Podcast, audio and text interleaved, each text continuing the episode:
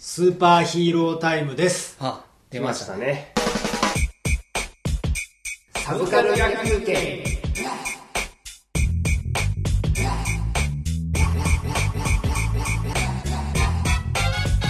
なんか、やっぱりウルトラ、ウルトラマンってそういうところが結局子供魂が多多い印象があって、仮面ライダーは子供魂をすごい空我のところで排除したような気はする。まあまあそうなん。だから仮面ライダーってもっと子供騙しで、うんなんかあの、なんとか爆弾、風船の中に笑いガスを仕込んで爆発させるのだみたいな。その風船を子供に配るのだみたいな。それをパトロールしてた本郷武史が見つめて、何みたいなね。それでもうあとはなんかあの、ダムの、ダムの、こうちょっと滝がジャーみたいになってるので、こう、トイヤ、トイヤみたいな、あトイヤはゴレンジャーだ。まあまあ、通通ってやってみたいなのを延々流して、ライダーキック、終わり。よし、最後はまたあの、バイクのカットだ、ほれみたいな。本郷武史はって、バイクで走って終わりみたいなね。本当にそういう番組だったんで、んだからその、友達番組で出まね。うん、いまだにやっぱりそのだからぶっちゃけウルトラマンってウルトラマンとウルトラセブンとか今ちょっと見たりすると、やっぱりあちょっと面白いな。40年前の代物だからいろいろあれですけど、ん。あちょっと面白いなって思えるエピソードってあるんですけど、ん。結構今あ平成ライダー面白いよねってじゃあやっぱ元祖見るべきだよねって思って仮面ライダーを見るとまあ退屈で。元祖って今箱かなんかで出てるんですか？あもう出てます。DVD なもスタイヤにもありますし。僕は多分子供の頃見てその近所のガガキと一緒に変身ごっこやってたはずなんですけど、あんまりストーリー覚えてないんですよ言われてほぼなかった、なかった生身の人が相方で戦ってましたよね。それ滝滝滝なんだっけ？あー忘れてたな。ライダーカードはうちにいっぱいあったんですよ。滝の名前忘れたとか言うともうお前は特撮なんかじゃないみたいなねね。面汚しめみたいな。子供心にその例えばウルトラマンっていう光線を出したり結構そうん。の最後の必殺技があのなんかなんか謎のそのうん。俺たちの頑張っても出てこない光線がウルトラマン出るけど、ああでもライダーはキックなんだなと思って。キックでドーンなんだと。あーでも頑張ればライダーぐらいにはなれるのかということまあそこは等身大ヒーローのちょっと強みですよね。うんそれでまあそういうのとバンダイがだんだん絡んで今の、今のライダーはやっぱり蹴りを入れるためにはまずベルトにメダルをセットしてくださいみたいなね、あのそうそうだからフォーゼで言うと、ドリルモジュール ドリルって入れて あので推進力を得るために一番にロケットを入れてよしみたいな。じゃあじゃあパワーダイザーをパワーダイザーにバイクのまっしぐらをセットして敵を宇宙に射出してそれでドーンだみたいな。だからマシンマッシグラーとパワーダイザーと、えーフォーゼドライバーと、えーそれを全部買わないとみたいなね。フォーゼになれないね。みたいなね。いざっていう時怪人出てきても戦えないでしょ？みたいな。やっぱりそういうのの絡め方もまあうまいと、うん。だからそういうのをまあ一つのポリシーとして捉えることはできるんだけれどやっぱりウルトラマンはやっぱりまだそのそんなウルトラマンが武器なんてまあまあそうは言っても昔からブレスレットがあったりとかするんですけどでもやっぱりそういう M78 星雲から来た超人がじゃあこうどこかに何かを装填してみたいな武器を持つのかっていう問題が結構あったりするので、なかなかこう武器積極的に使う武器みたいなものを、まあ、作るのが難しいんですよね。でそれがやっぱり制作側はそういうウルトラマンのアイデンティティみたいなものを、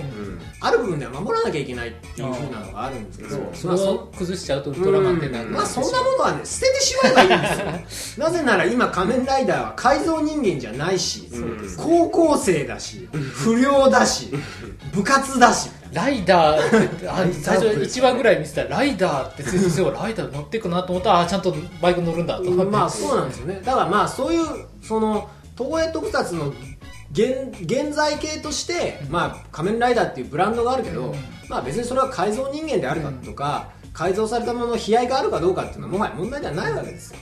まあ、そこは僕はウルトラマンはまあとっとと捨てた方がいいとは思うんですけど、まあ、なかなかまあそういうものが一つあるっていうのも、まあ、もちろんそのウルトラの持ち味にはなってるんですけど、まあ、いよいよこう切迫してきたな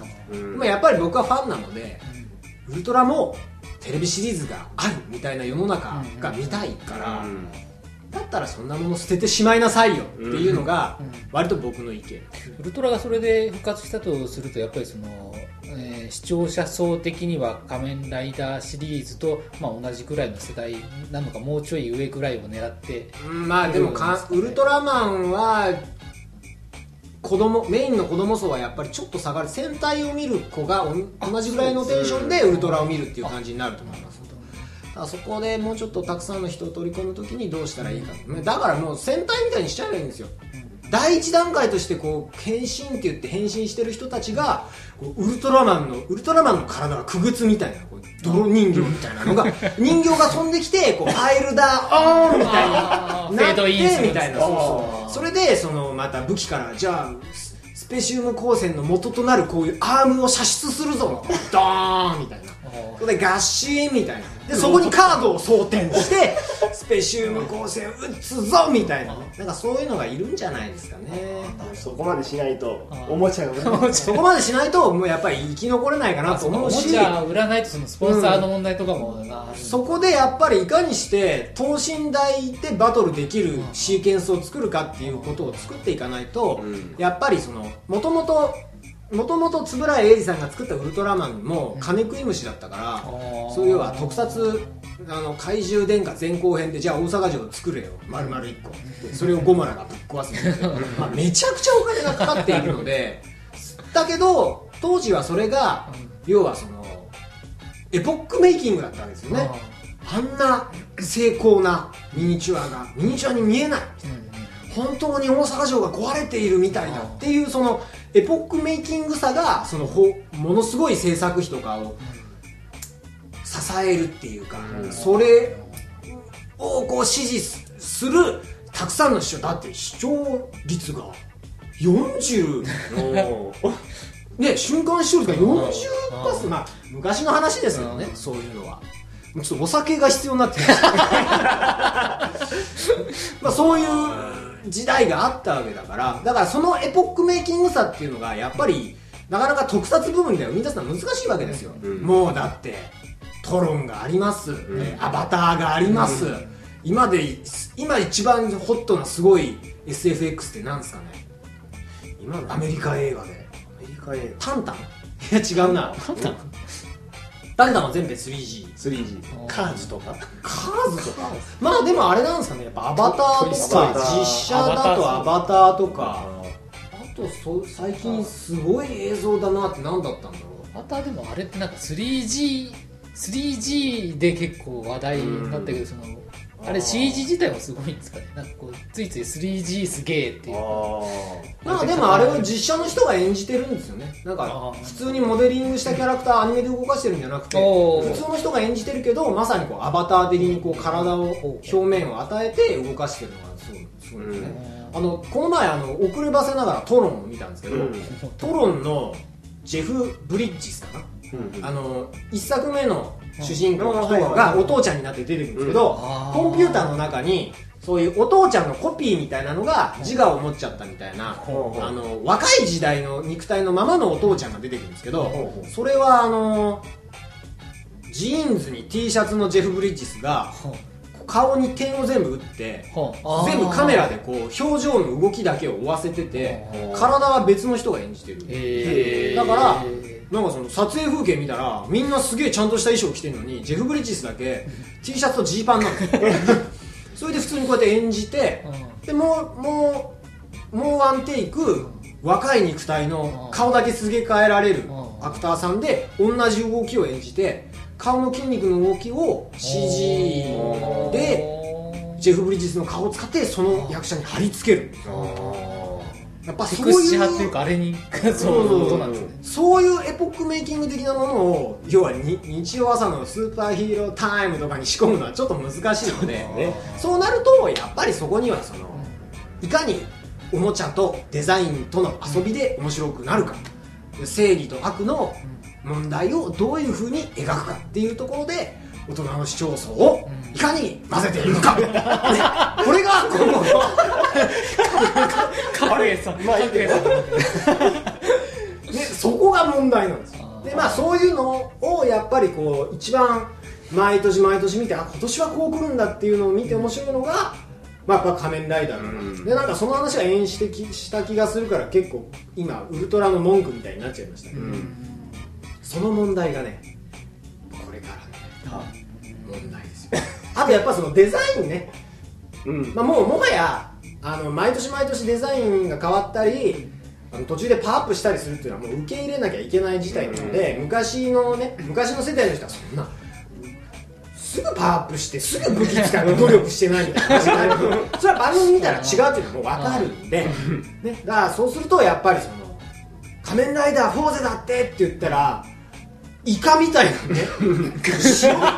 白いイカみたいなライターが出てきてええー、ってなるじゃない。ですか、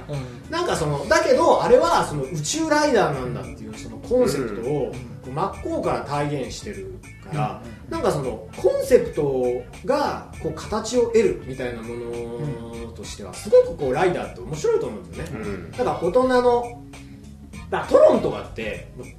その大人が見てもかっこいいなんか光のラインがこう入ってて、全て街も超なんかそのエレクトロニックなあのあー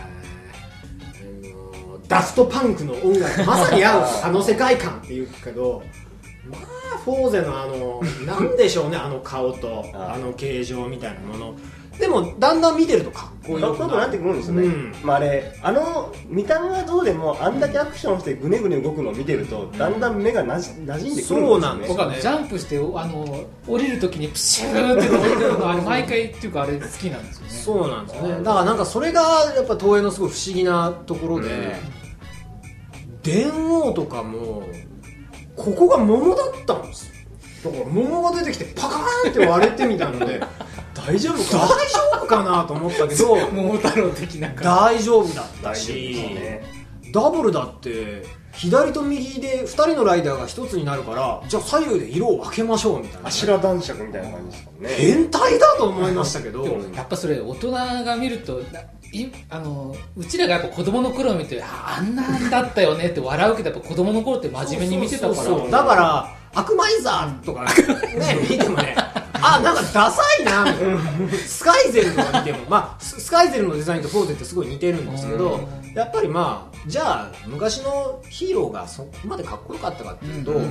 意外とかっこ悪かったりするんですよね、うん。だからそのインパクトを大事にしてるっていうのは僕はすごい評評評価しててすごい偉そうですね、すごい尊敬していて、うん。あの子今年はこういうコンセプトって言ったそのコンセプトをそのまま身にまとってるデザインってなんか素晴らしいなと思ってて。でだけどウルトラマンって結構その成田成田徹さんっていう結構そのもともと彫刻とかを志してた人が、うん。あのウルトラマンの赤と青の、あ赤と白だ、うん。赤と白のフォルムで作ったあの美しさの呪縛みたいなものにいまだにとらわれてるんですよ、うん。だからそれはやっぱこう最初のヒーローがやっぱり完璧すぎたみたいなのがあって、うん。やっぱりこうそれをいかにこ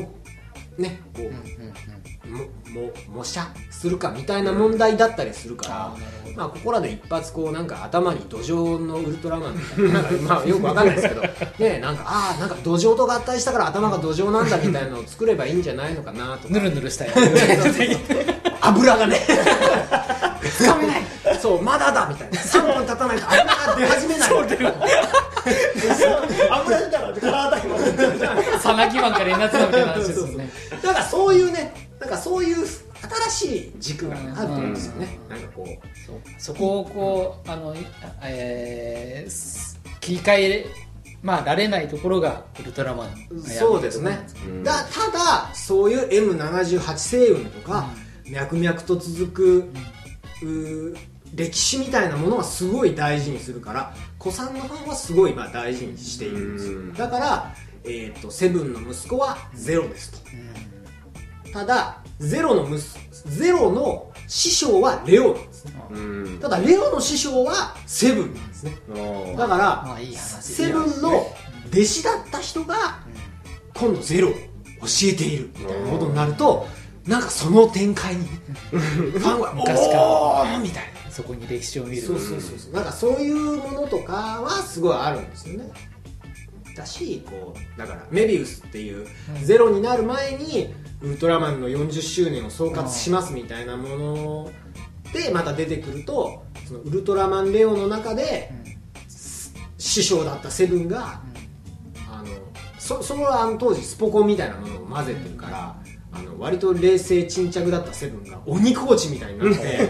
あの若者の大鳥源を、あの海を走らせたり滝に打たせたりとかしてめちゃくちゃ痛めつけてそれで大鳥源が泣いたら、まあ、その涙はなんだとか言う。そのセリフをまあその時間が経ってからまたその弟子だった大鳥源が、また今のウルトラマンに言うとかね。なんかそういうのはすごいこうしっかりしてるんだけど、まあそれだけだとねうん。こうちょっと子さんが喜ぶみたいな、そうなってくると本当にあの OVA かなんかで昔のファンが見て喜ぶってことになっちゃうのは仕方ない。ですよね、うん。だからなんかその辺をこう切り返す新しい軸が欲しいなと思い思う昨今でございます。まあだけどあのうん。あのこれからも2012年も